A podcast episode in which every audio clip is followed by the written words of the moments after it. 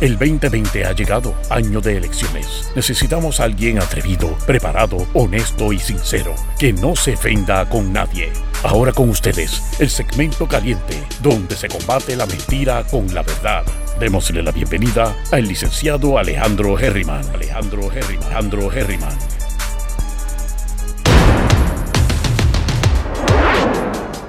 Bienvenidos y bienvenidas una vez más a Herriman TV, sesión 8 de la mañana, desde la montaña, cerca de la playa, aprovechando el día, aprovechando el tiempo. Eh, hoy sí dormí mis 8 horas completas de cantazo, porque ayer no tuve la oportunidad de hacer mi siesta del día. Fácil, hacía demasiado calor, así que, este, y ya se está empezando a poner esto caliente, ya me voy. Eh, voy a ir al primer cierre después de que la pandemia ha este, comenzado.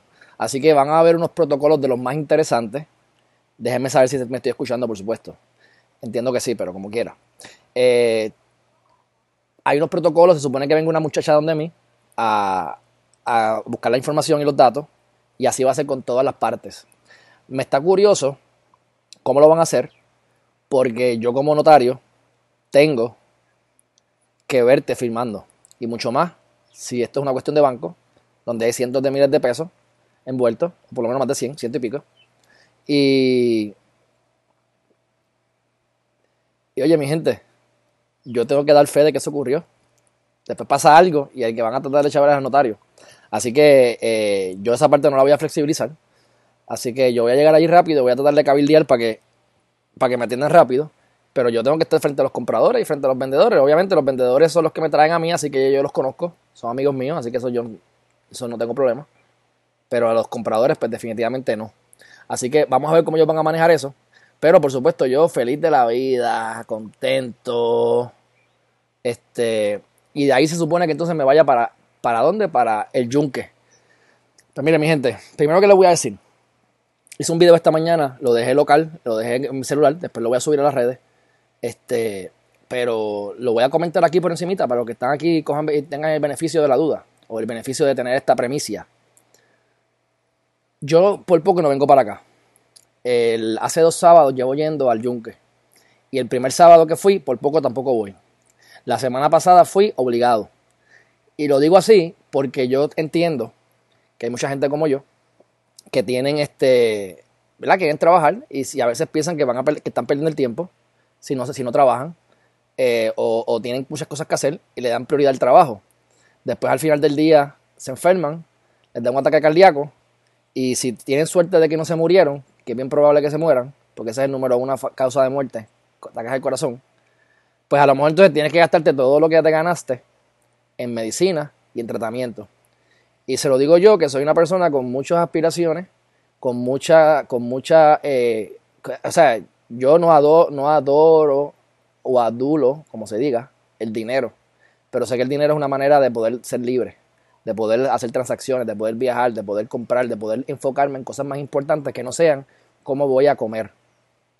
La, ventaja que tenemos hoy en día, en cambio a, años anteriores, años anteriores te quiero decir, a hace 500, 1000 años atrás, tú tienes que, como los animales, ellos se levantan por las mañanas y tienen que entonces la mujer se quedaba trabajando unas cosas y el hombre se iba para la calle, o para la calle no, sino para la montaña, para la cueva, para el monte, para donde sea, a cazar.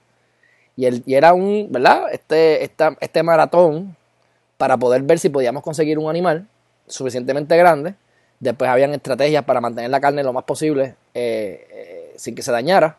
Pero en un momento dado me imagino que la carne se dañaba al mismo momento. O sea que la vida de esas personas, como los animales, daban vueltas alrededor de comer. ¿Eh? No puedes desarrollarte, no puedes desarrollar tu intelecto, no puedes desarrollar tu, conciencia, ¿verdad? Este, ser mejor persona y a desarrollarte al máximo, porque tienes que ver cómo vas a comer. Y lamentablemente eso es lo que le pasa a muchísima gente en el mundo hoy en día, y no solamente a muchísima gente, a la mayor parte de la gente, mi gente. A mí también, o sea, a todo el mundo. Si tú puedes estar súper bien económicamente y mañana pues con un golpe que te fuiste a la quiebra, por las razones que sean. Puede venir el COVID y estabas abriendo un negocio y se fue a pique. O el negocio tuyo se afectaba full por el COVID. Mucha gente va a perder el trabajo, perdieron los trabajos, van a irse a quiebra ahora. Lo más probable, está miles, estoy seguro. No sé, no he buscado, pero sé, por lógica. Así que es importante que nosotros busquemos la manera de poder enfocarnos en establecer un, algo, un ingreso mínimo que te permita pensar, que te permita no tener que preocuparte qué yo voy a comer hoy. Y eso es lo que permite que nosotros pues ampliemos. ¿Qué pasa? Le digo estas dos cosas porque por un lado te estoy diciendo no te mates y trabaja inteligentemente y disfruta la vida. Pero es que la mayor parte de la gente le encanta disfrutarse la vida y lo que pasa es que se gastan más de lo que ganan y no generan, entonces pues terminan endeudados. O sea, no estoy invitándolos a que hagan eso. Tú tienes que saber cuán grande ha sido el boquete en, que, en el que te has metido y así de grande va a ser la forma de que te vas a tener que salir. Mientras más tú hayas cavado el boquete para allá adentro, pues más difícil va a ser salir. Pero tienes la capacidad de salir. Si yo llevo 10 años comiendo mal y he aumentado 200 libras, pues obviamente yo bajar 200 libras es mucho más complicado que bajar 50 o bajar 20. Pero si te metiste en ese boquete tan fuerte, pues tienes que salir. Y puedes salir, todos podemos salir. Pero los consejos son siempre personalizados. Aquí en Eriman TV, ustedes tienen preguntas, me las hacen para contestarles directamente, pero obviamente estos consejos cójanlos de la manera en que les aplique. Pero a grandes rasgos, lo importante es que, por lo menos mi experiencia de vida es, mi corta experiencia de vida, que yo trabajo como, como que trabajo muchísimo. Que trabajar 50 horas para mí es las días que menos uno trabaja. Si, yo te, si en un día yo te puedo tirar 6 videos en vivo y crearte 6 horas de contenido en un día, más la preparación, más los trabajos por el lado que estoy haciendo para poder ganar dinero, etcétera, pues tú sabes que sí, que 50 horas se van en nada. O sea, yo te trabajo 80, 90 horas como si nada. Lo que pasa es que la mayor parte de los trabajos que yo hago me gustan, así que no me cuestan. No me cuestan, eh, me, cuestan los pocos que hago que me genera, eso es lo que me cuesta, que no me gusta mucho. Así que todo lo contrario. Pero yo trabajando, trabajando, trabajando y por alguna razón siempre estaba pelado. Y no es que no esté pelado ahora, estoy pelado. Vamos, bueno, sí, no, no, no, no, me malinterpreten, aunque estoy con una tranquilidad increíble. Este, pero tengo lo suficiente para no enfocarme en qué voy a comer mañana, sino en qué voy a hacer para mejorar como persona. Pero sí les puedo decir que es importante que nosotros sepamos que aunque trabajemos más, hay que analizar si estamos trabajando inteligentemente. Porque entonces se nos va la vida trabajando y al final no somos millonarios, no somos billonarios, no somos... Estamos pelados a lo mejor, a lo mejor hicimos malas decisiones y trabajamos un montón y por enfocarnos en trabajar y en no adiestrarnos sobre bienes raíces como los apartamentos que están allá atrás, acá, te miraste comprando una, haciendo una mala compra. No es que sea una mala compra, pero bueno. Haciendo una mala compra y de repente ahora tienes una casa de 300 mil pesos por 30 años, te terminaste divorciando y ahora tienes una deuda gigante y todos los años de trabajo y sacrificio que fueron los que lo hicieron que fracasaras en el matrimonio por dedicarle más tiempo al trabajo que a la familia, pues entonces a la misma vez esa ruptura y las malas decisiones por mantener a la esposa callada o por mantener al esposo contento, pues entonces haces que al final del día termines pelado igual y la vida se te fue. Así que lo que yo me estaba enfocando a hacer ahora es enfocarme en disfrutar. Y obviamente pues se me hace más fácil porque estoy haciendo lo que me gusta. Así que pues, aquí esto no es para mí un sacrificio. Yo estoy aquí gozando con ustedes. Así que este, pues hay que buscar la manera de hacer cosas que te gusten, pero a la misma vez tienes que saber que tienes que disfrutar. Así que yo me he obligado a salir y no me arrepiento. Una vez yo estoy como cuando voy una fiesta, me invitan a una fiesta y a lo mejor yo no quiero ir. pero si es que voy a la fiesta, voy a ponerme a beber. Voy a engordar van a tener porquerías de comida y me la voy a comer. Voy a llegar a casa tarde y me voy a levantar tarde. Y voy a perder mi día. Si me quedo en casa, no engordo, me levanto a las 4 o 3 de la mañana y trabajo mucho más. El, impacto negativo que tiene en mi vida ese jangueo o esa salida, pues conlleva mucho sacrificio que no estoy dispuesto a pagar. Y usualmente pues no quiero salir. Pero hay lugares, como por ejemplo, que lo que estoy enfocando me queda la naturaleza, pues yo puedo tener gente en mi casa o puedo tener gente aquí. Pues yo prefiero entonces vamos a hacer unos paris o vamos a hacer cosas que haya algún tipo de, de beneficio espiritual dentro del, dentro del camino y hacerlo. Porque el trabajo lo estoy produciendo igual. Si yo me hubiese quedado en casa, no hubiese adelantado tanto, hubiese adelantado, pero ¿cuánto uno adelanta? Porque muchas veces uno tiene que bregar con uno mismo. El problema es uno que no tiene la disciplina. Porque yo me he dado cuenta que uno viene y dice, ok, hoy me voy a quedar en casa para trabajar. Y si ese día estás desconcentrado o ese día estás haciendo algo que no te gusta, terminaste yendo al baño 15 veces, yendo a la cocina, comiste M todo el día y la productividad bajó por no haber querido estar ahí. No es mejor que tú digas, voy a ser bien efectivo porque tengo un, tengo un objetivo. Voy a trabajar duro hoy porque mañana me voy a ir a quedarme en, algún sitio, o voy a ir a algún viaje, o voy a ir a alguna actividad, pero voy a poder ir a esa actividad solo si trabajo esto hoy. Y eso hace que tú quieras trabajar y entonces hagas el trabajo más rápido, te enfoques más rápido y no pierdas el tiempo. Y en ese, esas horas de pérdida de tiempo es la que puedes invertir entonces en tener experiencias que son las que te vas a llevar cuando te mueras. Así que hace como dos años atrás, Y precisamente es con el muchacho, parece que es americano, así que no me va a estar viendo, se llama Scott. Él, este, él una vez fue a mi oficina, yo le he hecho varios trabajos a él, y una de ellas fue cuando se compró un bote. Se compró un bote y después lo vendió, y el que hizo, el que hizo la, la compra-venta de ambos lados, cuando compré cuando vendió fui yo. Eh, una, una fidavit, no era, no era, obviamente eso no es una escritura ni nada, eso no, no, no, es un inmueble, eso es un mueble, es otra cosa. Pero eh, ese día él me dice, vente, vámonos a comer. Y yo tenía mucho trabajo, yo decía, diantre, voy a salir. Pero para allá, el tipo me cae bien, porque el tipo me cae bien, se ha convertido en mi amigo. Y eso a mí me gusta cuando los clientes se convierten en amigos. Este, obviamente les voy a cobrar igual. Uno tiene más condescendencia a veces porque no voy a estar cobrando cada vez que voy a estar jangueando con él. Si él me va a consultar algo, yo no lo voy a cobrar por eso, pero, pero sabe que hay, sabe que, que esto es relación de negocio, pero hay que dividir la amistad también. Porque es importante que tengas, que seas amigo de tus clientes, igual que es bueno que tú seas amigo de tus hijos. No es que seas amigo de tus hijos cuando tengan 5 años, pero si tienen 20 o 15 o 25, es hora que empieces a ser amigo de ellos, para que tengan la confianza de decirte las cosas. Porque la droga que se van a meter es mejor que te la digan, para que tú puedas manejarlo mejor a que te, te la hagan a las espaldas, porque lo van a hacer. Este, acorralas mucho a tu hijo y se te va a escapar. Yo me escapaba. ¿Entiendes? Así que yo, a base de como yo brego, pues es que yo actúo. Así que mi hijo, si tengo hijo algún día, pues sabes que este, la va a pasar dura o va a hablarle o va a decirme las cosas y yo lo voy a tratar con cariño o lo voy a coger en casi todo porque creo que tengo habilidad para hacer cositas y si ya yo las hice, pues va a ser más difícil, tener que, se va a tener que inventar otras cosas diferentes a las que yo he hecho. Pero bueno, este, que yo aprendí de esa, de esa interacción con, con, ese muchacho. Pues él me invita a comer. Yo voy a comer y entonces este, vamos a comer al sitio que yo quería, sushi, al, al sitio que yo voy, que, que promoción no pagada, Oichi, Oichi en Coupey excelente servicio y comida y cuando lo comparas con otros sushi son generalmente más baratos. Entonces, vamos allá a comer, bebimos, estamos gozando y lo llama un amigo también, socio y cliente. Y ustedes lo conocen porque es alguien que, que, que canta o que tiene que brea con pistas y cosas, es de, los, de estos de, de reggaetón, de hace años. Y entonces, este, pues dale, vamos para allá, se quería comprar una lancha, vamos a ver la lancha. Yo no quería ir. Y yo no quería ir porque tenía que trabajar. Y yo digo, Dios mío, se me va a ir el día entero en esto. Pero, pues, vamos a hacer relaciones, el tipo me cae bien y pues conozco a este muchacho a ver que, si hay algún negocio. Pero realmente es porque él me está diciendo, ven, para ver si hace un negocio, no es porque sale de mí, porque realmente yo, pues, no me gusta estar, a mí no me gusta ser interesado. Si me siento que estoy siendo interesado, corto. Por eso es que yo siempre digo, mira, invítame a jangueo, invítame a salir, invítame a todos lados, que yo acepto invitaciones, pero no me inviten siempre. Yo tengo que invitarle de vez en cuando, porque si no, entonces se convierte en una relación media extraña. Y, y, así es que uno define las amistades. Si tú tienes una amistad que tú siempre le pagas y siempre le pagas y, siempre, y pasan los meses y las semanas y los años y tú siempre eres el que paga y él no, pues se crea una relación extraña. Aunque sea que tú te, tengas el dinero y él no. Muchas veces que quiere pagar siempre es porque tiene el ego afectado. Muchas veces, no siempre. A veces porque, bueno, estás pelado, no tienes chavo, pues te, te voy a poner adelante, ¿verdad? Pero muchas veces yo tengo amistades que yo sé que no están muy bien económicamente y que no te dejan pagar. Yo te digo hace años, hace años. Y no te dejan pagar, pero era imposible. Y eso era ego. Para sentirse en control para ellos decir para dónde van, qué van a comer y cómo lo van a hacer. Pues después terminan pelados, aunque generes mucho dinero. Así que el problema está en la mente, el problema está con uno. Uno, puede tener todo el dinero del mundo y estar pelado. ¿Eso pasa con quién? Con los, peloteros, los baloncelistas.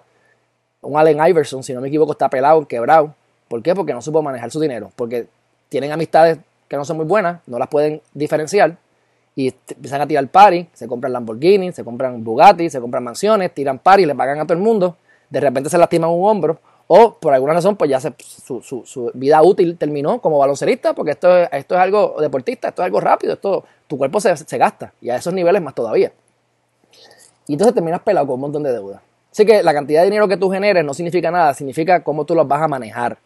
Y como es un estado mental, pues es bueno que ustedes entonces empiecen a, a disfrutar la vida, porque si ustedes no saben cómo disfrutar la vida sin dinero, no la van a saber disfrutar con dinero.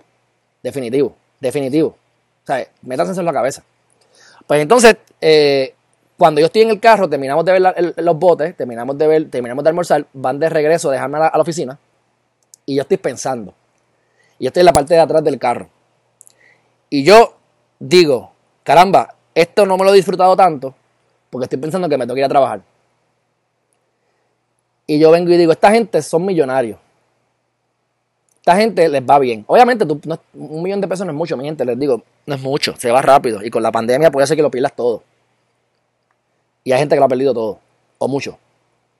Este, Esta gente, pues, me invitaron para las Islas. No, no, no, me invitó para las Islas Vírgenes. Iba para las Islas Vírgenes, no me invitó, pero me invitó para Culebra. Él se iba a ir en el bote nuevo a ir un par de días a dar vueltas. Y me invita. Yo dije, no, ahí sí que no puedo. Ahí tenía varios problemas porque también estaba casado. Entonces tengo la esposa mía, entonces que convencerla a ella. Y eso se pone un poco más complicado. Por eso es que digo, hay que juzgar la situación de acuerdo a la, a circunstancia. Este, y no fui. Y yo estoy en el carro y estoy pensando, oye, ¿qué yo quiero hacer con mi vida?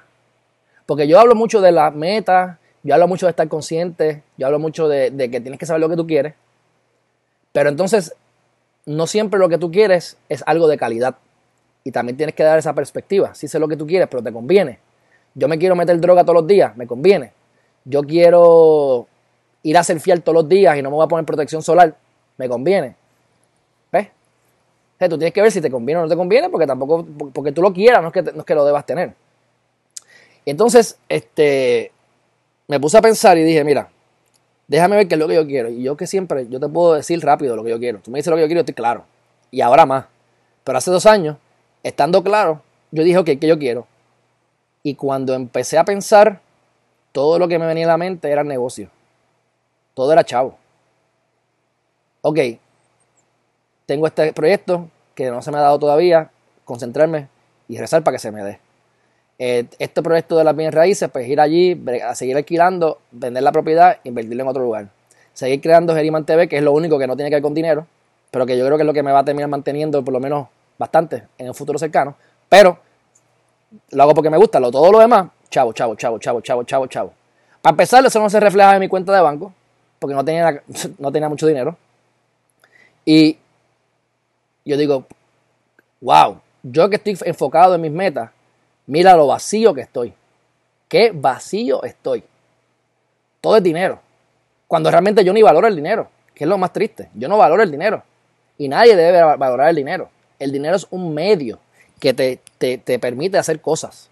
Es un, es un mecanismo de intercambio que se ha creado porque antes yo te tenía que dar un grano de arroz para que tú me dieras una habichuela, y ahora pues podemos tener un intercambio de, de especies que todo se enfoque en dinero. O sea, tú quieres un celular, o tú quieres este, un carro, o quieres algo diferente, pues yo no tengo que necesitar nada de ti, excepto dinero. Y tú me das dinero y yo me encargo de que esto yo lo convierto en algo que yo necesite, comida o inversiones o, o lo que sea. Así que, este, pues gracias a Dios que no he valorado el dinero así. Por eso es que yo siempre digo que la parte de la corrupción es importante que tengas eso claro, porque el dinero viene y se va. La, la, la, la credibilidad este, y la reputación no. Y para mí eso es más importante. Y anyway, de todas maneras, yo siempre pienso que si, que si esté pelado o no, siempre hay gente, como yo les digo, cuando ustedes estudian la gente que tiene mucho dinero de verdad, más de un billón de dólares, esa gente en muchas, muchas ocasiones son, son batch, son, son cantazos que dieron. O sea, Estuvieron bien fajados, dieron un cantazo, se treparon. Estuvieron bien fajados, dieron otro cantazo y que dieron cinco o seis palos en su vida y son billonarios. O sea que también yo sé que pueden ser palos de cantazo. Trabajar de gratis, trabajar de gratis, acomodar todo, trabajar para un activo, que lo hablamos el otro día, no para trabajar. Si tú trabajas por dinero, vas a estar trabajando por alguien que te pague. Y si alguien te paga, es porque tú le estás, tú le estás dando a él eh, alcanzando sus metas. O sea que tú trabajas por dinero, pero le vas a estar haciendo los trabajos a otro y vas a estar eh, alcanzándole las metas a otra persona. Si tú trabajas para crear un activo, aunque sea de gratis, como lo que es Geriman TV, o como lo que ha sido lo mismo de la bien raíces. Porque realmente el que más ha trabajado ha sido yo. ¿Por qué? Porque fui menos dinero que puse. Es la realidad. Está bien, que está bien. Pero entonces, ¿qué es lo que tú quieres hacer? ¿Qué es lo que tú quieres dar? ¿A dónde tú quieres llegar? Y tienes que saber si eso que tú quieres, como dijo ahorita, te conviene. Así que cuando yo estoy preguntando, yo digo, coño, de verdad, caramba, eh, estoy vacío. Y ese momento fue en el momento, en el preciso instante que yo decidí aprender a vivir mi vida. No es que la sepa vivir, estoy aprendiendo. Y comencé a buscar este tipo de cosas. Comencé a hacer ejercicio por la mañana para ver todas las mañanas el amanecer. Me, enfoqué en ver la manera de poder disfrutar. Y entonces ahí es que le dije a Scott, Scott, no te, he dicho que no muchas veces, no he querido ir para donde ti, porque no he querido eh, perder mi tiempo pero se me está yendo la vida y necesito disfrutarla. Entonces es algo tan contraintuitivo, que es de lo que se trata el video de esta mañana, que entonces tú pierdes el tiempo yéndote a disfrutar de la vida de aprovechar las cosas sencillas, de disfrutar el río, las piedras, el sonido, el agua, la vista, el mar, el calor, el frío, el fresco, la vista, la gente.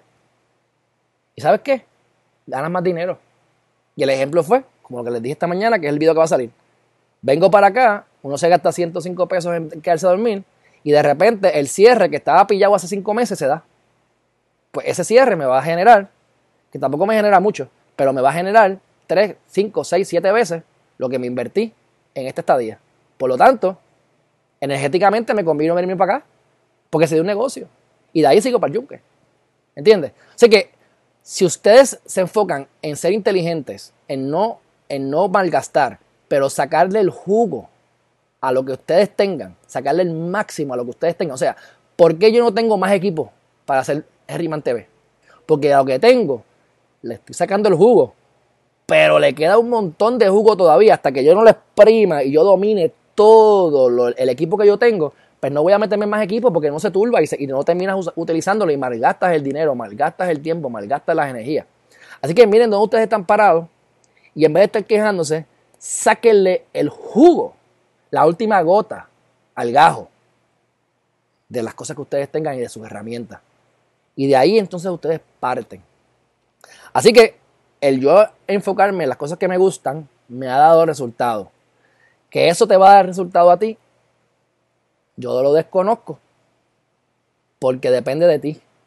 Yo sé que te va a dar resultado si sigues los consejos y si tomas acción. Pero recuerden, que el peor enemigo que ustedes tienen es ustedes mismos, y en muchas ocasiones eh, el subconsciente es el que ataca. Si yo me siento mal por venir para acá, no me lo disfruto, termino quedándome en casa porque me siento mal venir para acá porque estoy perdiendo el tiempo. Pero cuando yo me doy cuenta que eso es mi subconsciente atacándome, los malos hábitos atacándome, para enfocarme en lo que mi cuerpo está acostumbrado a hacer, a la rutina, sea buena o sea mala, pues entonces yo tengo que esforzarme a irme sin ganas, a hacerlo hasta que eventualmente le coge el gustito, porque entonces cambio ese pensamiento en el subconsciente. Por lo tanto, lo que quiero decir es que, ah, es que Alejandro me dijo tal cosa, pero eso no funciona porque la vez que yo lo hice no me funcionó. ¿Qué pensamientos tenías cuando estabas haciéndolo? ¿Estabas confiando en ti o tenías dudas? Porque si tu corazón y tu mente no están alineados, no tomes acción.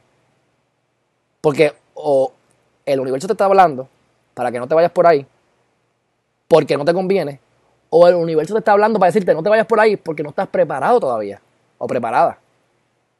Si no estás preparado no vas a poder ir y, te y vas a fracasar.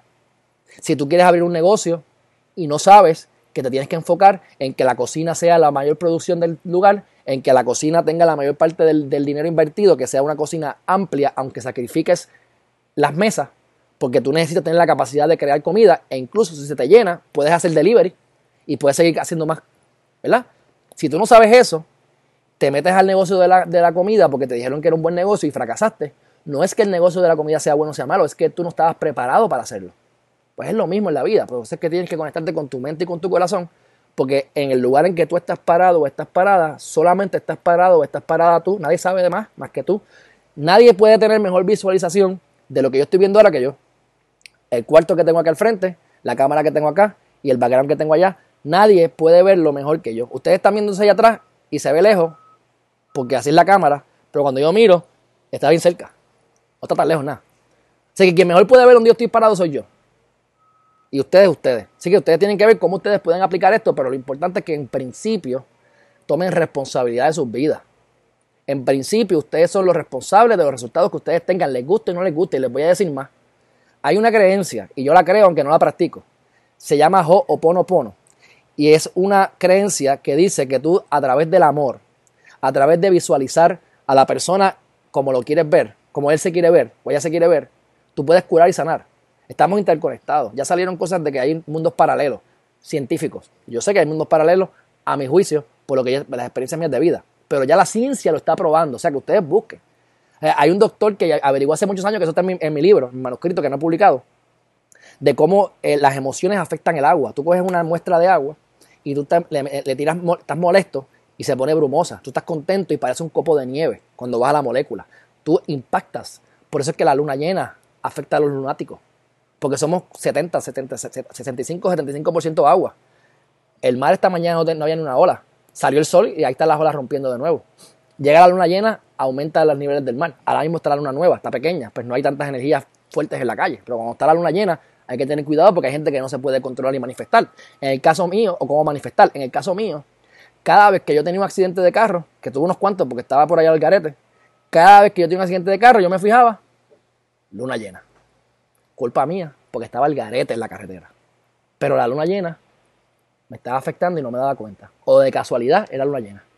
Entonces, esa es la ventaja de uno saber las reglas de juego. Si yo sé que la luna está llena, pues ese día, yo, si voy a la calle, pues tengo cuidado y cautela y no voy rápido en la carretera porque sé que hay más probabilidades de tener un accidente. Y si me puedo quedar en casa simplemente mirando la luna y disfrutando de esa energía, pues mira, mejor todavía.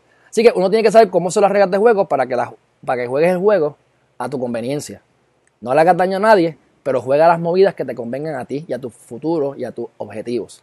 Así que si nosotros estamos por la vida mirando para afuera, como yo estaba a los 19 y los 20 años, pues ¿qué pasaba? Eso.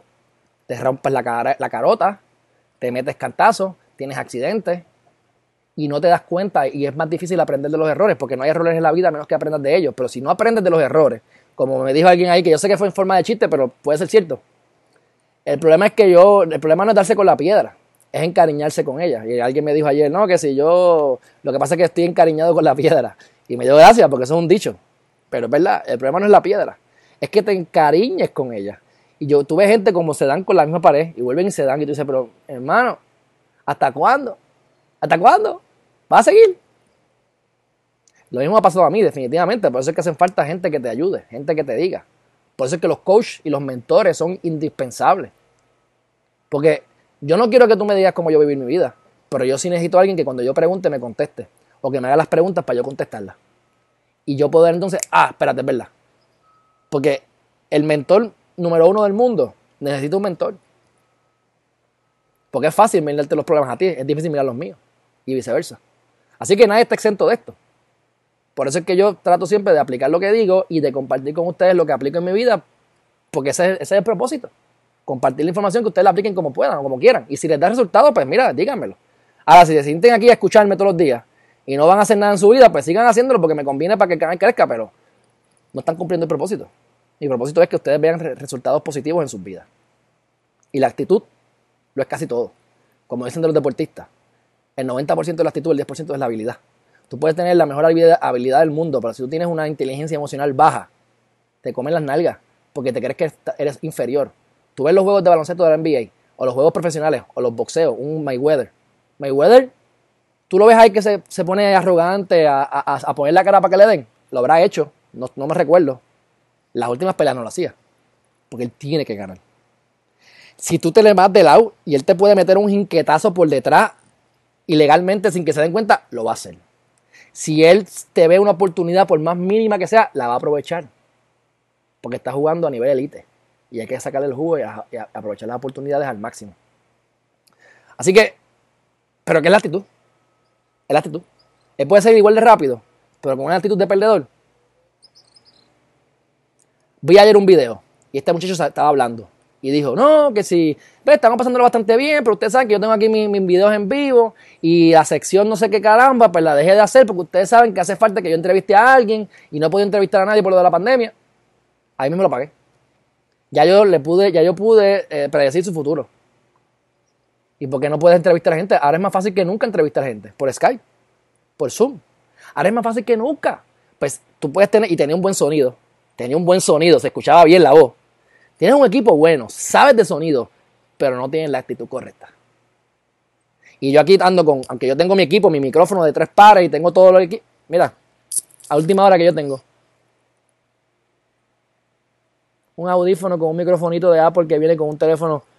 No es ni, no es, ni, es el, de, el, de, el de boquetito. No es ni, el, ni, no es ni el de Bluetooth. Oye, y resuelve. Así que no quieren hacerlo todo perfecto. Empiecen. Ustedes prefieren escucharme, aunque se escuche raro, verme, aunque se vea raro, a yo no hacer nada porque quiero hacerlo todo tan perfecto que termino no haciéndolo. O como me pasaba al principio, que tengo un micrófono bien bueno, pero no lo saco el jugo porque no sé usarlo. Y se me explotaba, se escuchaba mal y todavía le puedo sacar más el jugo. No le estoy sacando el jugo a lo máximo. Pero se escucha suficientemente bien como para que yo pueda hablar con ustedes exportar el video y el audio y no tenga que editar el, sonido. Porque antes yo hablaba y después yo iba y en postproducción editaba el video y lo ponía más bonito. No suena tan bonito como antes, pero suena mucho mejor que antes, eh, ¿verdad? Cuando lo compré el, el, micrófono y no tengo que pasar trabajo. Yo lo que estoy haciendo es automatizando todas las cosas para yo poder de una vez darle a dos tres botones y en 20 minutos terminé.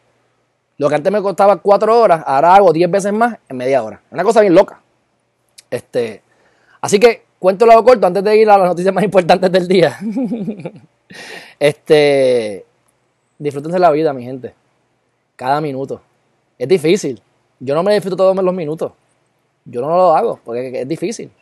Y es imposible, yo digo casi. Pero sí puedes sacarle lo mejor a cada cosa. Ahora mismo ya yo estoy sudando y me estoy muriendo de calor. Pues mira qué bueno, estoy vivo. ¿Y sabes qué? Cuando me acuerdo que tengo la playa allá atrás, se me quita el calor. Porque no importa. Y es más, ahora sale una brisa de casualidad. Es que, es que somos más poderosos de lo que nos imaginamos. Depende de creérnoslo y de saber cómo canalizar la energía hacia un solo punto. Fácil no es, pero viniste para hacer eso. No comamos mierda. Viniste a hacer eso. Cada cual se enfoca diferente y en otras cosas. Por eso es que cada cual se va a enfocar en diferentes cosas y el producto final va a ser diferente al de cada uno. Mientras más tú te enfoques en ti y compitas contigo, más único será tu servicio, más único será el producto que tú vendas y mayores probabilidades tengas de tener éxito. Pero la guerra es contigo. Y si tienes que hacerlo como quieras, hazlo ya. No estás tarde, no importa la edad que tengas. O sea, el, momento, la, el mejor momento para haber empezado era ayer. No empezaste. Cool. El segundo mejor momento es hoy. Pero empieza hoy. Porque si no, eh, no te auguro necesariamente un final feliz. Como la mayor parte de la gente de este planeta. O sea, no vas a estar solo. Hay gente que dice que estamos viviendo en el infierno. Hay gente que dice que estamos viviendo en el paraíso. Yo digo que tú vives donde tú quieres vivir. Como decía Albert Einstein. Todo en la vida es un milagro o nada en la vida es un milagro. Tú decides. Yo escojo creer, aunque sea un embuste, que todo en la vida es un milagro. Y te das cuenta que lo es. Porque cuando estás en sincronía con las cosas, las cosas se dan solas. Una cosa bien loca. Igualmente cuando tú dices, pero ¿cómo todo va a salir mal? Mira para adentro Mira a ver qué estás, qué estás emanando, qué estás creando eso. La guerra y la batalla es interna, mi gente. Bueno, vamos a ir a, vamos a ir a, al chat rapidito, mi gente. María Rivera, buenos días desde Filadelfia. Lola Miranda, saludos María nuevamente. Me gusta, me gusta que escriban mucho. Rosalí, la música, qué bueno, me alegro que te haya gustado. Tengo ahí unas cuantas. Lola Miranda, tu fan número uno, eso, eh, mira, no digas eso aquí que te caen al te caen encima. Pero gracias, gracias, gracias. Vamos a hacer como yo digo, como yo digo, Lola. Yo he aprendido con los años en que yo no tengo un mejor amigo. Porque eso es muy exclusivo y excluyente. Exclusivo y excluyente. Yo aprendí con un amigo mío que puedo decirlo. Ustedes conocieron a Nabil Yassin aquí, pues el primo de Nabil Yassin, que fue quien me lo, quien me lo quien me lo presentó. Él me dijo, mira, yo tengo un mejor amigo de la escuela. Tengo un mejor amigo de la escuela, de, la de, universidad, de derecho, del trabajo, de la calle, de la infancia. Entonces, el mejor amigo de jangueo, el mejor amigo de... Y así es que yo he aprendido, porque yo tenía, yo decía, este, fulano es mi mejor amigo, siempre decía, este es mi mejor amigo. Y hay dos problemas con eso. Pues está excluyendo otra gente. Pues yo tengo como siete mejores amigos. Siete. Así que no se peleen por el fan número uno, ustedes todas son mi fan número uno y yo las acepto y las quiero a las que digan serlo. Así que, pero es importante que sepan que lo hagan así también. Hay mejores amigos para todos. No hay una persona que te puede cubrir todas tus necesidades. Ni tú le puedes cubrir todas las necesidades a alguien. Hay alguien que le gusta la playa, pues para playa, ese es mi mejor amigo. En derecho, es mi mejor amigo. En la infancia, como son más, pues tengo mis tres o cuatro que yo los considero mejores amigos. ¿Ves? Y me puedo, y, fomento la amistad, fomento que se llamen entre sí. Fomento en que se, yo era, me acuerdo que yo antes llamaba a los panas míos decía, mira, fulano cumpleaños. Mira, acuérdate de felicitar a fulano. Mira, hazte un party, coordínate un party con esta gente para que, se haga, para que le hagan cumpleaños al fulano. Y yo no decía que yo hacía eso. Yo te apuesto que nadie se enteraba que era yo. Tampoco me importaba. Si hubiese querido que se enteraban, lo decía. Pero, este, o sea que yo fomento eso. Yo no tengo que ser aquí como a veces que, he visto mujeres es mi mejor amiga y esta es mi mejor amiga y se ponen celosas de las amigas. Yo como que, ¿serio? Yo no quiero una amiga celosa. O sea, yo no quiero un amigo celoso. Si te pones celoso, pues, pues gay, que no tengo problema tampoco. Pero, ¿sabes? No te vengas a enamorar de mí. Tú sabes, no pana. Así que, este, así yo veo los, mejores amigos. Bueno, Margaret Longo Targa, bonito sábado y Dios lo bendiga y Dios la bendiga. Usted también. Aquí está Melvin Monano. Mira, Melvin, ¿qué hiciste? ¿Te fuiste para Yunque? ¿Qué a hacer? María Rivera. Mire por aquí, esto fue todo el principio. Alex, Clis Albert, feliz sábado. Oye, no se pueden quejar. No he dado mi monitoreo completo, pero ustedes saben que de lunes a viernes hay varias compañías, personas que se copian de las noticias. Porque esto es fácil, mira, quien empezó con esto, para mí, para mi juicio, quien empezó con esto de las noticias más importantes fue Jay Fonseca. Como al mes, al mes se copiaron todos los medios, el vocero, Andy, y Andy le tira por la mañana, le tira por la tarde, y pues me gustó porque puso, a mi juicio puso esa pauta. Este, pues ahora yo digo, ¿quién les da la noticia más importante un sábado? Un domingo, mi gente, ¿ves? Y ahí es que está también la diferencia. Yo estaba hablando con unas amistades porque hay gente que me ha llamado para colaborar en otros canales. Y yo tengo la obligación de hacerlo. ¿Por qué? Porque lo han hecho conmigo. Y si yo quiero que otra gente lo haga conmigo, yo estoy atacando gente que tiene más seguidores que yo. Yo entrevisté a Mikey Backstage hace como, como ocho meses atrás, que lo pueden ver en la página, uno de los más populares. Y él, tenía, él ya tiene como 200 y pico, pero él tenía como 140 mil personas en ese momento. Yo lo que tenía eran como 4 mil. Él lo hizo conmigo. Yo lo voy a hacer para adelante. Pero yo solamente lo voy a hacer con personas que tengan el mismo compromiso que yo. Y les explico. Michael Jordan, ustedes saben, si no saben, se los digo, aunque yo no he visto el Last Dance, pero sé que era así. Lo voy a ver el Last Dance porque ya me convencieron de que tengo que verlo. la serie de él. Este, Kobe Bryant se le acerca a Michael Jordan en esta, en esta, en esta, ¿verdad? En esta jugada. Están ahí en el foul, están tirando para el, tiro libre. Y él se le acerca y le dice, mira, ¿qué puedo hacer aquí? Y lo consulta. Michael Jordan no solamente le dio su versión, sino que le dijo, cuando quiera saber más me llama. ¿Qué mayor competencia directa entre un jugador de baloncesto y otro jugador de baloncesto? Esa es la competencia más directa que hay. Y para colmo de los más exitosos en toda, en toda la NBA en ese momento. Y el tipo te está diciendo, vente que yo te voy a enseñar. ¿Por qué?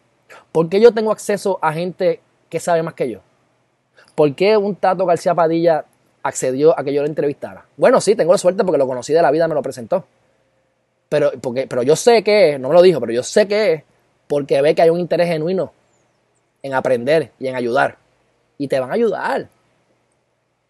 Yo no puedo, o sea, yo, he tenido 20 papás en, en mi vida, 20. Y mamá también.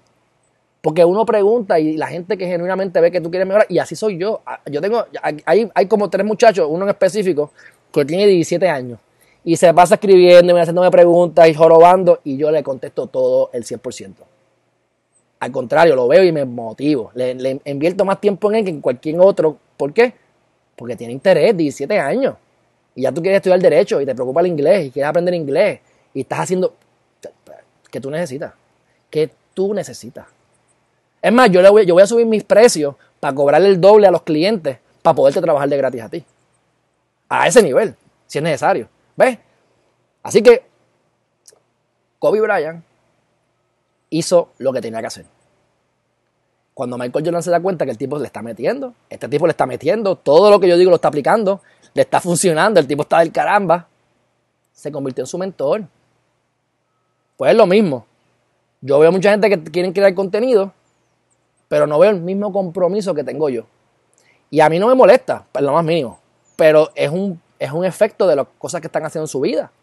Si te vas a meter en algo, métete de, lleno y de fundillo y hazlo completo.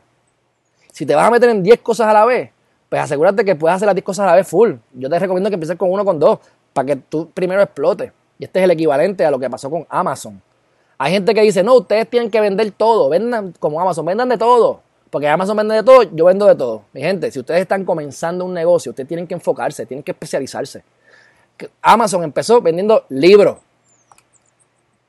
Vendió libros, vendió música Y empezó a vender y ahora vende todo, pero él fue poco a poco haciendo un nicho, explotó el nicho, creó otro nicho, lo explotó y ahora tiene todo, pero no fue de un día para otro, son veintipico de años de trabajo y de esfuerzo.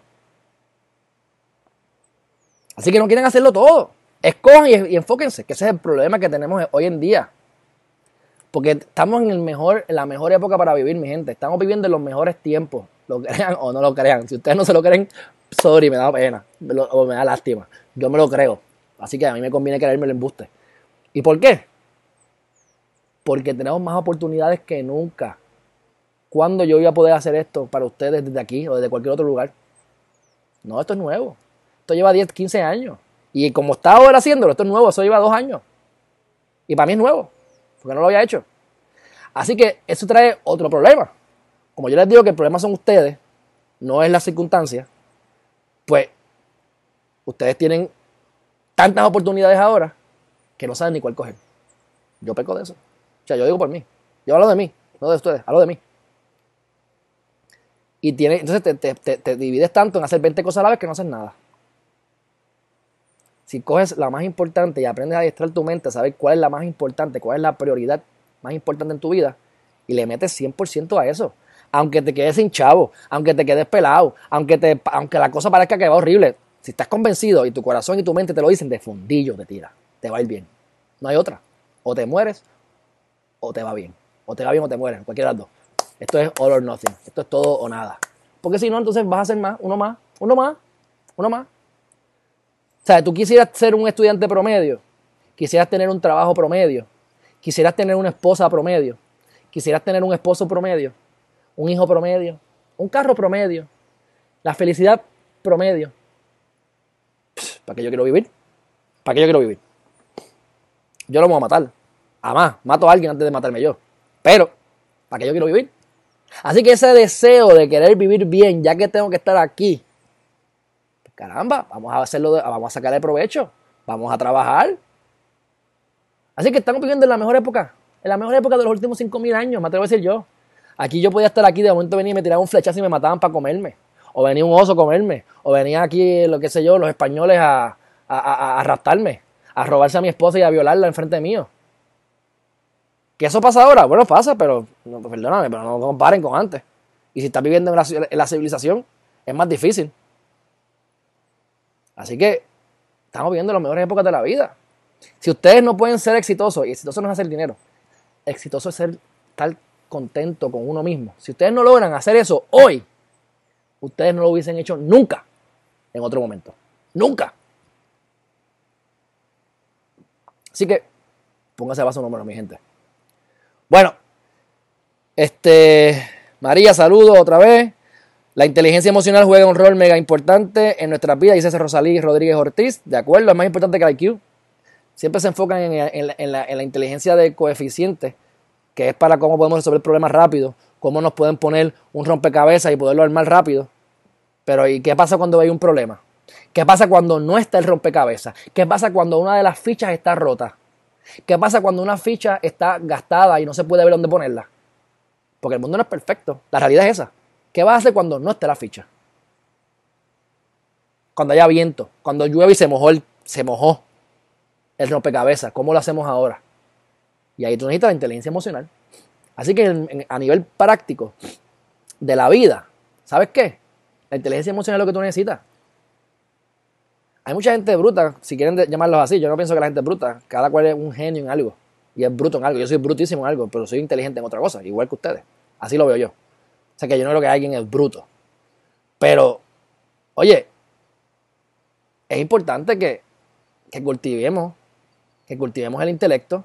Es importante que Oye, y volvemos, y volvemos, mira, uno se puede complicar aquí la vida, pero la vida es simple. Y es algo que yo estoy tratando de aprender, cómo vivir la vida más simple. Por eso es que yo les digo a ustedes que se enfoquen en un valor y ese valor les va a traer otros valores. Si ustedes se enfocan en la gratitud y en ser agradecido, todo lo demás cae. Y eventualmente modificarás y mejorarás. Pero si no sabes en qué enfocarte, no sabes qué hacer, tienes muchas oportunidades y no sabes cuál coger. La vida es mala, tengo cáncer, mi mamá se murió, lo que sea, pues, porque pueden ser cosas horribles. Enfócate en lo positivo. Enfócate en, cuál es tu próximo paso. Consulta con tu propio, con tu propio ser. Tienes todas las respuestas dentro de ti. No están aquí, aquí en Geriman TV, están dentro de ti. Así que es importante que sepan en qué enfocarse. Que sean agradecidos porque no importa lo que ustedes estén pasando, siempre hay algo en lo que se pueden enfocar positivo. Tan sencillo como que estoy respirando, que tengo la huevo para llevarme allá a casa, sin contar el cierre del banco que voy a hacer ahorita. Eso olvídate de eso, eso es fácil decir que, es rico y que es sabroso. Pero el llegar aquí, el, levantarme temprano, salir de la cama a las 5 de la mañana, que es tardísimo, pero de salir a las 5 como quiera, para ustedes eso es temprano, para la mayoría de ustedes. Poder ver el amanecer. Tantas cosas para dar gracias. Estás en la cárcel estás en máxima prisión. Y de repente ahora sale la ley esta del nuevo juicio y tú lo hiciste por el jurado, y ahora tienes una esperanza de salir. Aunque ustedes estén desacuerdo. Y aunque esa persona lo haya hecho y está mal. Pero estoy dando el ejemplo. Hasta esa persona tiene algo que agradecer. En máxima prisión saliendo una hora al día de la celda. Tenemos que adiestrar nuestra mente a ver las cosas buenas. Tenemos que adiestrar nuestra mente a ver lo positivo en las demás personas. Bueno, mi gente, eh, para concluir, han obligado, han obligado a los comedores escolares a abrir los comedores escolares. El Departamento de Educación, para que usted vea cómo los, abogados son unos puercos muchas veces, por eso es que yo me, peleo cuando estamos en litigio, es que yo me, lo cojo a veces medio personal y, te ataco, te ataco a matar. Porque ellos sometieron una moción de, de, desestimación, lo cual es su trabajo, es el trabajo de ellos, el abogado. Y dicen, ok, yo desestímame esta, esta demanda porque ya nosotros abrimos unos, comedores escolares, ya eso, ya es académico. Abrieron como 32 y después los cerraron porque había COVID. Sean embusteros. Pues el tipo le dijo, no, no, no, no. Ustedes lo tienen que abrir todo para darle a la población. Tienen que hacerlo. Este, y entonces me gusta, me gustó, porque entonces se puso aquí y dijo, déjame ver qué fue lo que dijo dijo, no se me vaya nadie. Para hacer contextualmente lo que él dijo, a ver si aquí sale un quote, un quote del, del juez, que es lo que quiero que vean. Ok, que proceda inmediatamente y sin demora alguna a abrir todos los comedores escolares que sean necesarios para alimentar a toda la población en estado de necesidad, producto de la situación de emergencia. Entonces dice, no podemos perder de perspectiva. Espérate, espérate, espérate. espérate. No, es que esto. Estoy tratando de buscar. Aquí está. Entendemos, dice el tribunal, entendemos que existe un deber ministerial del Estado de alimentar a las personas que lo necesitan mientras dure el estado de emergencia en el cual se mantiene sumido el país. Y me gusta esa analogía porque es como que yo la puedo interpretar de esta manera. Yo no pienso que el gobierno tiene que mantener a, a todo el mundo. O sea, hay un derecho porque me están cobrando impuestos y porque están robando, pero cada cual tiene que aprender a, sostenerse eh, por sí mismo. Lo que pasa es que el mismo gobierno hace que tú te chaves y, y los, permisos no te los da, y te pone trabas, y te mete la IRS, y te mete la Hacienda cuando ganas mucho chavo. Mira, tú no ganas mucho chavo, todo está bien. Cuando empiezas a ganar chavito, todo el mundo ataca. Ese es el sistema que vivimos. Por eso es que hay que aprender a manejarlo. Pues te dicen, ah, tú creaste un estado de emergencia que ha descachavado este, esta economía. Pues caramba, tienes el deber ministerial que durante, mientras, durante mientras dure esta emergencia tú tienes que alimentar. No he leído la orden completa, pero sí te puedo decir lo siguiente. Pues esto es bien fácil. En, en 12 días venimos el toque de queda y ya no, tenemos que darle comida a nadie porque ya no hay estado de emergencia. Eso es lo que argumentarían los abogados del Departamento de Educación. Pero en el cuento de corto se abrió y eso era uno de los argumentos con el alcalde, de, con, con Tato García Padilla, de que mira, dame, déjame a mí manejar las escuelas, déjame a mí manejar los, comedores, porque yo voy a hacer un mejor trabajo. Claro, él tiene razón y se la doy. Pero obviamente, como yo le dije, no todo el mundo está tocando Padilla. La mitad de los alcaldes son unos mediocres. La mitad de los alcaldes son unos mediocres. Por eso es que es bueno conocer gente pensante para que te identifiquen gente que tú puedas entrevistar que valga la pena. Porque hay muchos mediocres. Así que tú no le puedes decir a todos los municipios le vamos a dar las escuelas porque no todos van a tener la capacidad de manejarlas. Por eso es que hay que hacerlo caso a caso. Y eso yo lo aprendí de, una organización que yo, que yo pertenezco, que están habiendo unos cambios, como está pasando con las iglesias, eh, a, nivel corporativo, que ahora pues, así no está tratando de picar en todos lados, pues tú tienes que reestructurarte de una forma. Y nos hemos dado cuenta que como hay muchas finquitas, por así decirlo, finquitas, pues cada finquita ha tenido sus propias reglas que ha ido desarrollando a través de los años. Y cada finquita tiene sus propios esta finquita es dueña de la finca, esta finquita él alquila, esta finquita genera dinero. Aquí, cada finquita tiene su propia historia. Por lo tanto, la solución no puede ser una solución absoluta para todas las finquitas, porque cada finquita está hecha diferente. Tenemos que ir a cada una de las finquitas, que es lo que no están haciendo, porque entonces hay que, tienes que, pasar el trabajo. Tienes que ir a cada una de las finquitas y averiguar qué es lo que le pasa a esta finquita para hacerle, aplicarle algo específico a esa finquita. Y es los municipios. Por eso es que se me hizo fácil entenderlo, por esa otra experiencia de vida. Porque entonces este municipio no, tiene, tiene, tiene muchos casos legales, así que necesita un equipo más fuerte de abogados. Pero estos tres municipios no. Pues estos tres municipios se pueden eh, compartir el recursos humanos y la, asesoría legal para ahorrar dinero. Lo cogen por la iguala y los abogados salen mejor, pero por hora ganan menos. Y sale mejor el municipio porque entonces les sale más económico y pueden entonces aliarse. Pero no podemos decir que todos los departamentos legales se van a unir, todos los recursos humanos se van a unir. ¿Sabes por qué no? Porque no todo el mundo lo puede hacer y no todo el mundo lo va a querer hacer. Así que las medidas tienen que ser personalizadas. Pero es un argumento de por qué a muchos de los municipios les deberían dar acceso a tener, manejar sus propias escuelas y comedores, porque son los que saben. ¿Sabes? Los alcaldes son políticos, van a todos los bautizos y le dan y, tienen una familia que va llorando y le hacen una compra. Por eso se mantienen en el poder ganando. Pero esa es, la manera en que yo, bien o mal, yo no estoy criticando porque eso le gusta a la gente. Ellos dan lo que la gente quiere. Le dicen lo que la gente quiere escuchar y le dan lo que la gente está pidiendo. Cool. Pero por eso mismo es que tienen mejor conocimiento de lo que está pasando en su municipio. Saben los problemas más. Saben que ese boquete lo han arreglado siete veces y se sigue haciendo el boquete. Pues para ese boquete hay que traer cemento. Para decirte un ejemplo. Pero si tú eres del estado y tú no sabes, tú ves un boquete y tapas el boquete y mañana está el boquete de nuevo y vienes a los seis meses y lo tapas otra vez y vuelve y se hace. Y siempre hay un boquete. Porque no sabes que el boquete ese específico siempre se va a hacer. Porque dentro de la tierra hay un, lo que sea. Pero el alcalde lo sabe. Porque todos los días pasa por ahí y ve el boquete. ¿Ves? Ese es uno de los ejemplos. Este, saludos a Dani Matos. Aquí tenemos a Nelly Po Po Po. Mira, que Meli dice que, que, no, que no hable de la noticia, que siga hablando de, la, de las cosas positivas. Me alegro. Eso es bueno. Ustedes saben que esto es lo que a mí me gusta más que lo otro. Lo que pasa es que, pues, la excusa es, este, la noticia es importante. Porque no todos los días vamos a estar aquí pajareando hablando de cosas positivas, porque yo tengo que ver progreso en ustedes. Yo tengo que ver que ustedes están aplicándolo en sus vidas. Por eso es que quiero formalizar. Yo estoy tirando aquí balas al aire, pero cuando todo se formalice, yo lo voy a pasar a ustedes por todo, por un proceso, para que ustedes, para yo asegurarme de que ustedes hagan su trabajo. Porque si no, en verdad, chu, chu, chu, chu, chu. ¿Entiendes? Aquí queremos resultados. Yo no quiero cantidad, yo quiero calidad. Así que, y créanme que después de ustedes todos, si les va bien en la vida, van a hacer negocio conmigo. Porque así es. Eh, y no por eso los ayudo, pero es que yo sé porque así es, ¿sabes? Así es. ¿Sabes? Si, si, si, si, gracias a lo que yo te enseñé te hiciste 100 mil pesos, o eres feliz, si yo mañana digo, mira, estoy aquí comprándome esta propiedad, vaya, mira, yo quiero invertir, yo, pues, ok, me invierte, pan.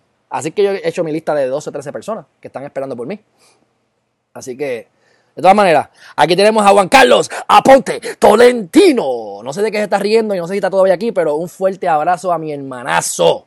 Esta mañana estaba hablando yo de tu hijo, casualmente. Estaban hablando de algo de allá de Mayagüez y, rápido fui al chat y le saqué la foto de tu nene a ver si lo conocían. Bueno, próxima noticia y para ir cerrando porque me tengo que ir. Lamentablemente no puedo estar dos horas con ustedes hoy. ¿Por qué? Ah, mira, tú sabes de la finquita, exactamente, exactamente, tú sabes de qué estoy hablando. Y aquí tienen que haber dos o tres más que saben de qué estoy hablando también. Pero no importa porque el concepto general es el mismo, es lo que hay que aplicar a los municipios, así que estoy diciendo lo correcto. Eh, de todas maneras, eh, van sabemos que quieren abrir, abrir. Ayer les enseñé que hay un surfing, violando el toque de queda, que me dio gracia y que se lo disfrute. Yo hubiese hecho lo mismo. Este, pero aparentemente el Tax Force médico le ha dicho uno, le ha dicho uno, este, le dijo que no, no, recomendó que abrieran los centros comerciales. Pero obviamente ustedes se acuerdan que Rosselló renunció. René Calle 13 puede pensar que fue por él. Eh, René, residente. Eh, los, los, que se fueron a, a brincar y a hacer huelgas pueden pensar que fue gracias a ellos. Y yo pienso lo siguiente, fue una combinación de elementos. El que René se haya brincado y haya levantado a una gente, impactó. El que la gente vaya a protestar, impactó. Pero para mí uno de los mayores impactos fue la cartita que le hizo uno de los dueños de, Plaza de las Américas, este, que yo la tengo por algún sitio, no la, no la, busqué, no la busqué ahora, pero este, yo recuerdo que él le dijo, mira, mi hermano, usted es bueno que se ponga para su número y se vaya despidiendo de ser gobernador porque yo estoy perdiendo 7 millones de pesos diarios cada vez que yo tengo este el día cerrado, o sea, yo estoy gastando, yo estoy perdiendo 7 millones de pesos al día por tus changuerías del chat. Váyase. Y se fue. Yo no dije que fue por él, pero eso fue otro elemento que ayudó. No fue, no fue residente. Fue la combinación de todo. Y aquí vemos el ejemplo. ¿Por qué traigo este comentario? Porque el Task Force médico le dijo a la gobernadora no abra los centros comerciales y la gobernadora los está abriendo? Por la misma razón que tiene aquí una cruz. Votos, chavos. Plaza de las Américas le da dinero a todo el mundo. O sea, los dueños le dan dinero a todo el mundo. Ah, bueno, está bien. Pues le voy a dar al popular medio millón de pesos y al PNP le voy a dar un millón. Pero el popular le va a dar, le va a dar la naguita. Porque son medio millón de pesos que va a recibir. Y yo haría lo mismo. Yo haría lo mismo. Es más, yo quisiera ya yo estar en una posición en que yo le dé el máximo legal de campaña a todos los candidatos. Ah, ¿cuánto es el máximo? Dos millones. Aquí tienen dos millones. Eh, ¿qué dos más? Ah, tú no me caes muy bien, pero eh, y si gana. Tiene medio millón de pesos más. Son donaciones, total. Uno las descuenta y las deduce y hace 20 cosas. Y no te cuestan tanto. Así que, ese es el sistema capitalista, mi gente. Aprenden a usarlo. No sé qué es él. Úsenlo. Este. Gracias, hermanazo. Qué bueno que estás aquí. Me gusta ver gente aquí que me conocen. Me conocen de la calle. De la calle. Aunque los que están en Animan TV casi casi que me conocen de la calle, porque yo, verdad, aquí soy yo. Lo que ven aquí es lo que van a ver cuando esté solo conmigo en cuatro paredes.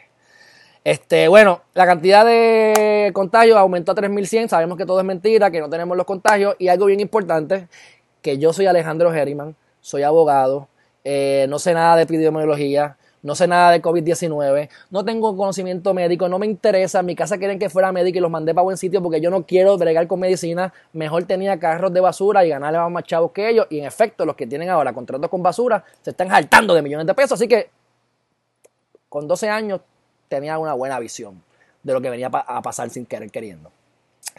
Y ahora finalmente, después de semanas, finalmente, la epidemióloga, no sé quién, dijo que, que no deberíamos abrir la economía.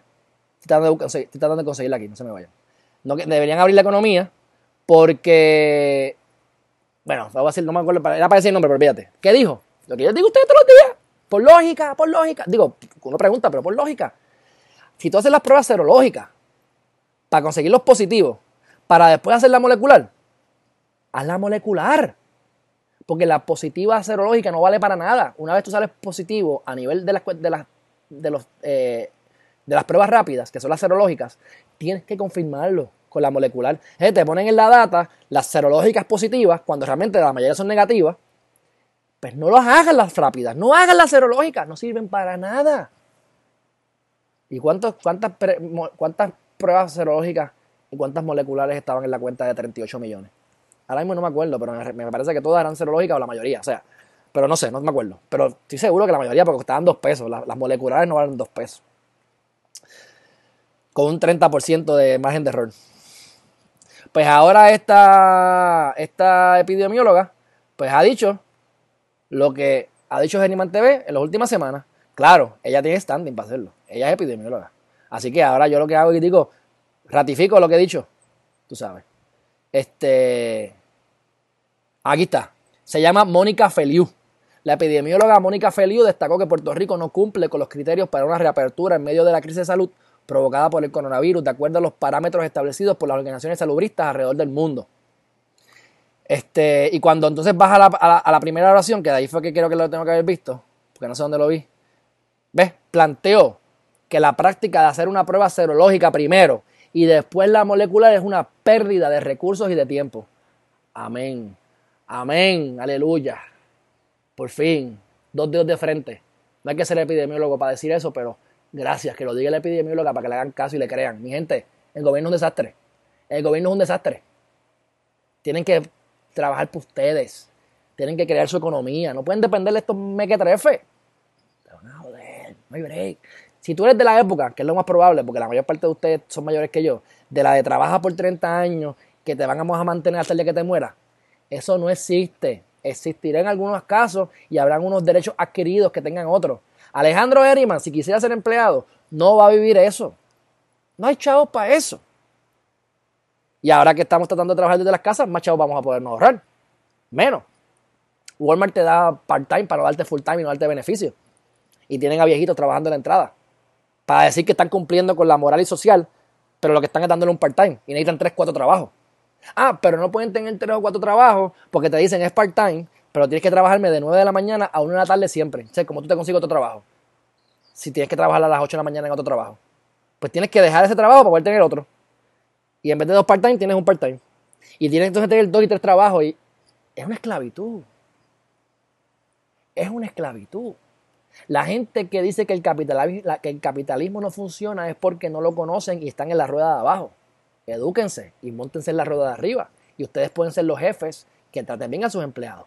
Pueden ser los jefes que se encarguen de, de no amarrar a sus empleados, de que se desarrollen, aunque eso implique que se vayan con la competencia. Que se desarrollen, aunque eso implique que te monten la competencia. No importa. Porque tú estás haciendo tu trabajo. Y tú te reinventas, nadie puede contigo porque tú te sigues reinventando y reinventando y reinventando y reinventando. Compitan conmigo, no lo hagan. Compitan conmigo. Van a pasarla mal. Porque van a tener que estar levantándose a las 4 de la mañana, a 3 de la mañana, van a tener que hacer dos videos al día, van a tener que, que... Métale, métale.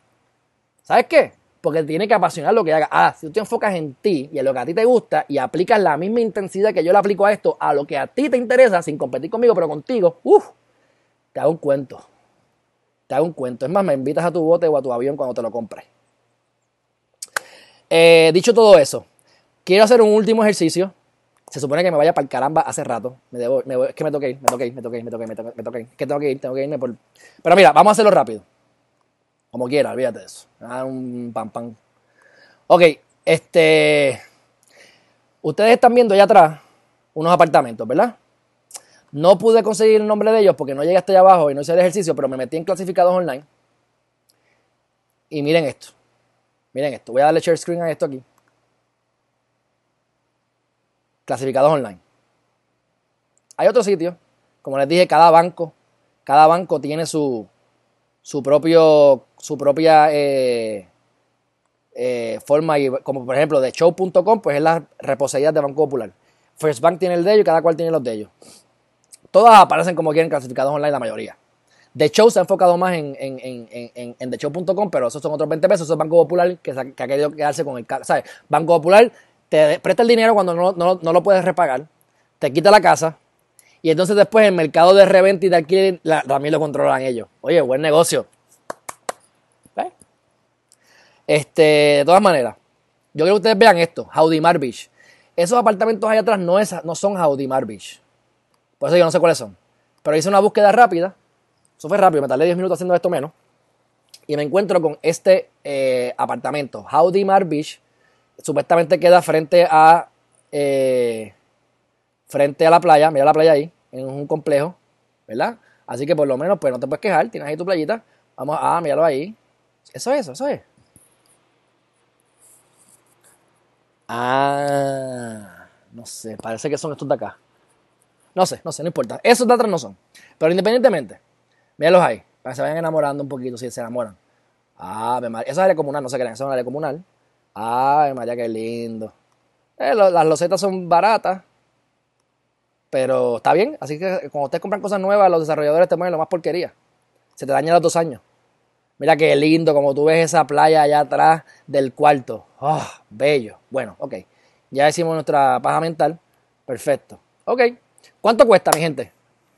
325 mil dólares. Ok. Vamos a hacer entonces un. Este. Vamos a hacer. Me toca ir. Vamos a hacer entonces un, una calculación rápida antes de irme, porque me toca literalmente, no chiste. Eh. Loan Calc. 325 mil pesos. Asumiendo que vas a pagar eso, porque yo antes le tiro una oferta de tres pares. 325, 30 años, porque lo vas a hacer a 30 años, porque te quieres esclavizar toda tu vida, y lo vas a hacer a 6%, no va a ser tu propiedad principal, posiblemente sea una, segunda propiedad. Así que no vas a tener exoneración del crimen, ni mucho menos. Vamos a tirar un 6% ahí, vamos a tener un 5 para ser buena gente. Ok, estás pagando 1.744 dólares mensuales, asumiendo que no pudiste pronto, y estás pagando de ahí, son 800 pesos en intereses, y los 325 mil pesos originales vas a terminar pagando al final de la, al final de la, de la vida útil del préstamo el doble, 628, más del doble. Ok, 1000. Ok, ahora vamos a ir a otra propiedad. Vamos a ir ahora en Jaudimar. Ese es el penthouse, 325. 3 cuartos, 3 baños. Ahora tenemos en el mismo complejo 258, te bajaron ahí casi 100 mil pesos solamente porque tienes, no es penthouse. No tienes que subir tantas escaleras para empezar, que tienes que subir escaleras para los penthouse, vaya güey. Y está en 258 y tienes, tres, tienes un baño menos, tienes como que a 3 cuartos. Imagino que tienes entonces mucho menos pies cuadrados porque asumo que el penthouse tiene dos pisos. Eh, aquí tienes una mejor oferta. Y esto es otro lugar. Esto es condominio Beach Court. Pero vamos a llegar a la renta. Vamos a la renta. Ok. ¿Qué dice ahí? Espacioso From Beach Apartment. ¿Cuánto lo están alquilando por noche? 150 dólares. Vamos a otro. Jaudimar. Literalmente, Jaudimar. ¿Cuánto me van a alquilar? Si yo quiero quedarme ahí, tengo tres cuartos y dos baños. Por lo tanto, si es tres cuartos y dos baños, es el equivalente a este. Y a este. Perdóname, este. O sea que yo tengo dos opciones, mi gente. Ustedes deciden qué van a hacer con su vida. Ustedes pueden o pudiesen comprar eh, ¿verdad? esa propiedad en 258 mil dólares, por supuesto.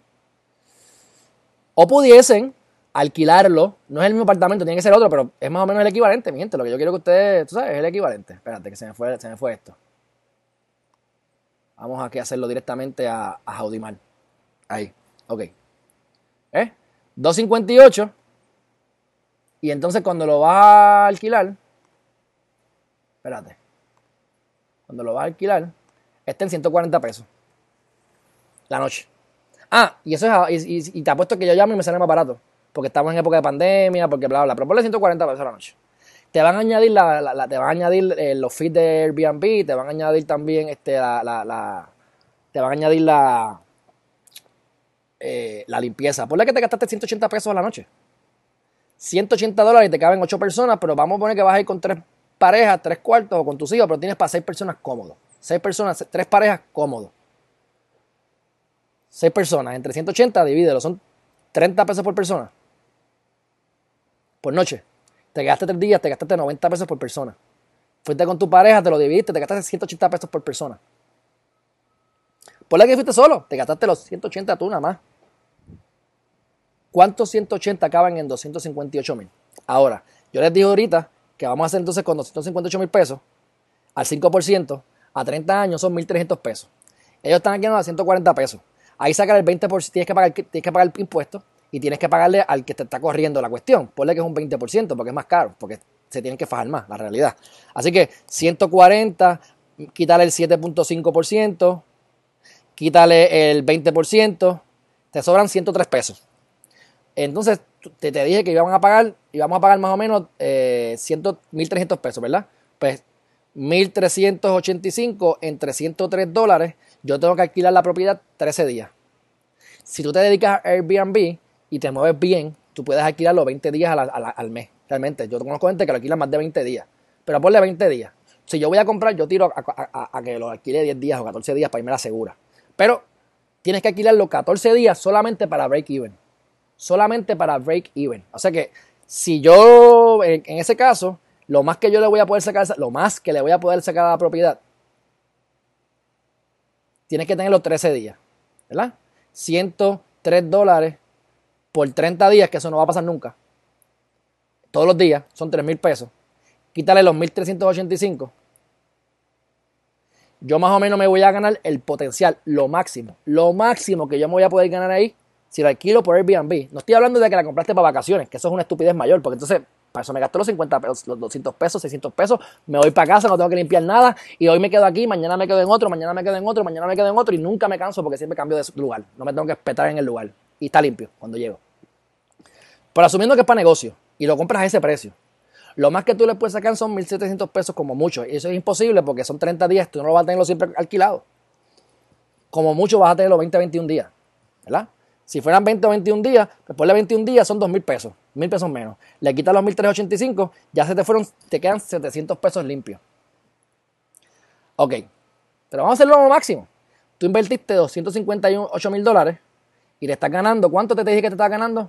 1.700 pesos como lo máximo que te vas a ganar en la vida, que no te lo vas a ganar, por 12 meses, son 20 mil pesos.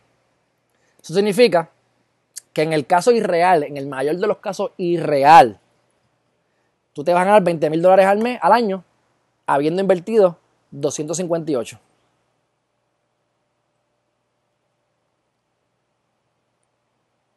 Eso es equivalente a un 7.7% de, de, de, de, valor de retorno en tu inversión. Si yo te digo a ti que te vas a ganar menos de la mitad de eso, o la mitad, digo, no estamos contando la pandemia, no estamos contando que se te explotó, que tuviste que gastar en el techo, en algo que se rompió, tubería. En el mejor de los casos que te estoy diciendo que no va a pasar, que es demasiado bueno, vas a sacarle cuánto? Un 7% de tu inversión. ¿Vale la pena? y sabemos que va a ser menos, te va a ganar cuánto, un 2%, a lo mejor, después de arriesgarte y pasar trabajo. Mira, métete en city.com, sácate una cuenta de ahorro en un banco que sea totalmente digital, como Everbank y cosas así, y te pagan 2.1% por tener tu chavo en la cuenta de ahorro. Paso, mételo en la cuenta de ahorro y ganas 2%. No te metas en este tostón. Bueno, mi gente, espero que la lección de hoy les haya gustado. Me tengo que ir corriendo, así que no voy a seguir dando vueltas porque puedo estar aquí dos horas. Espero que ese ejercicio les haya servido de algo. Este, ese es el tipo de cosas que quiero eh, hacerlo para el curso, para que ustedes, ¿verdad? Este, tomen su determinación. Yo me enfoco en lo que son multi, multifamily, multiunidades. Prefiero que sea plan 8 o que sean égidas, cosas más grandes. Esas no las he hecho, así que no voy a hablar de ellas, pero puedo entrevistar gente que las haya hecho anteriormente. No van a querer entrevistarse porque van a decir que les estoy dando la información a ustedes de gratis y no quieren, son gente que no van a querer divulgar su información. Pero yo la divulgo porque yo realmente pues, creo que es bien difícil hacerlo y aunque ustedes sepan hacerlo, bien improbable que lo hagan, a menos que de verdad como yo estén bien comprometidos, porque es mucho riesgo, muchos millones y tienes que cabildear en el gobierno para que te den contrato a ti. Así que son otros 20 pesos. Pero esto lo puedes hacer tú chiquitito por ahí. Pero yo mejor me gasto, yo me gasté 100 mil pesos en 6 apartamentos en Villa Palmera y me está generando 36% versus 7% en el mejor de los casos, que va a ser un 2% en Isabela, lejos, si tú vives en San Juan y estás frente a la playa, que todo se daña más rápido, los enseres se dañan más rápido, el almohado. Yo mejor la alquilo, mi gente. Yo mejor alquilo disfruto de mi vida y sigo caminando. Lo mismo con los botes. Lo mismo con los botes. Espérate que eso se me fue aquí. Ah, hombre. Cada yo no sé qué pasó aquí. Porque yo Ah, bueno, porque le di share acá. Ok. Lo mismo con los botes. Yo mejor tengo un amigo que tenga bote. En un avión sí me lo compraría porque creo que le sacaría provecho un bote. Prefiero simplemente el avión vuela y llega a los sitios. El bote no, tengo que meterlo en Fajardo, está siempre en Fajardo. No, no, yo lo alquilo. Estoy en Tortola hoy, mañana estoy en Fajardo, paso mañana estoy en Cabo Rojo y me limpian el bote por mí y al final gastas menos dinero porque tú no vas a tener el tiempo para estar todos los días en el bote, ni todos los días aquí en Isabela este, jangueando. Así que, mi gente, un fuerte abrazo, los quiero un montón. Me voy sin el outro porque no lo cuadré, pero los quiero mucho, gracias por el apoyo. Deseenme suerte, que todo salga bien y salga rápido y me dé tiempo de llegar a el yunque. Fuerte abrazo y nos vemos en la próxima.